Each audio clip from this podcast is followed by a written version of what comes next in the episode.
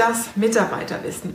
Eine der Hauptverschwendungsarten und vor allem mit einem Grund auch für Fluktuation und Beeinflussen für Motivation ist das Thema ungenutztes Mitarbeiterwissen bzw. Mitarbeiterwissen. Das heißt, lässt du Verbesserungsvorschläge und Ideen von Mitarbeitern zu. Das heißt, das Führungsprinzip, Unternehmerprinzip heißt hier, teile dein Wissen und nehme das von anderen an. Warum?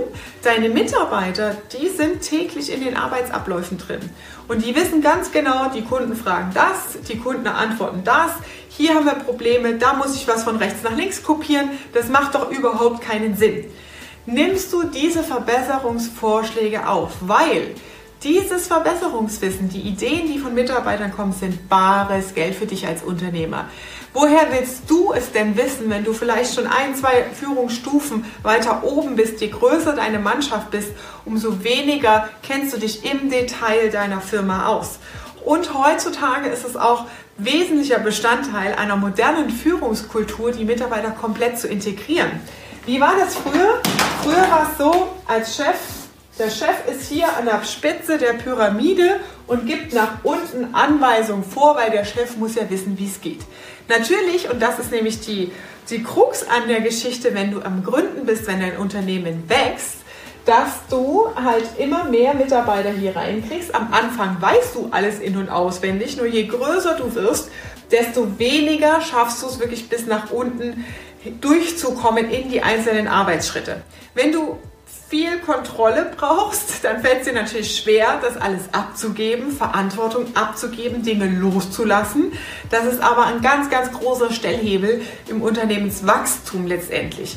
Und wenn du das machst, dann erziehst du deine komplette Mannschaft dazu, das muss doch der Chef entscheiden. Das heißt, der ganze Kram wird zu dir auf den Tisch zurückdelegiert und du kommst nicht hinterher.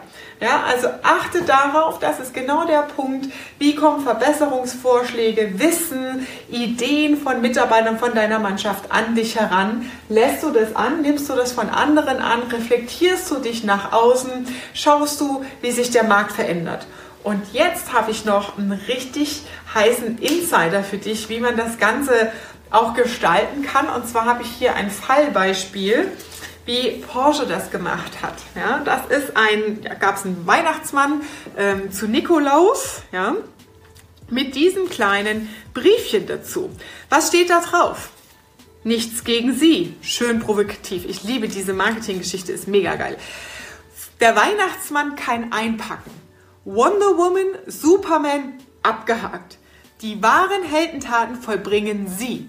Sie beweisen Rückgrat. Sie stehen ganz vorne, schützen, fangen an. Oder sie stärken andere, halten ihnen den Rücken frei, entwickeln ungeahnte Kräfte, egal ob vor oder hinter den Kulissen. Sie warten nicht ab, sondern handeln jetzt. Erreichen mehr als das Beste. Sie retten das Vertrauen und die Begeisterung für den Sportwagen jeden Tag. Dafür sagt Porsche Deutschland Danke. Also super süß, ja. Also Thema Mitarbeitermotivation mit solchen kleinen Sachen, kleinen Gesten. Nikolaus kostet nicht die Welt, ja.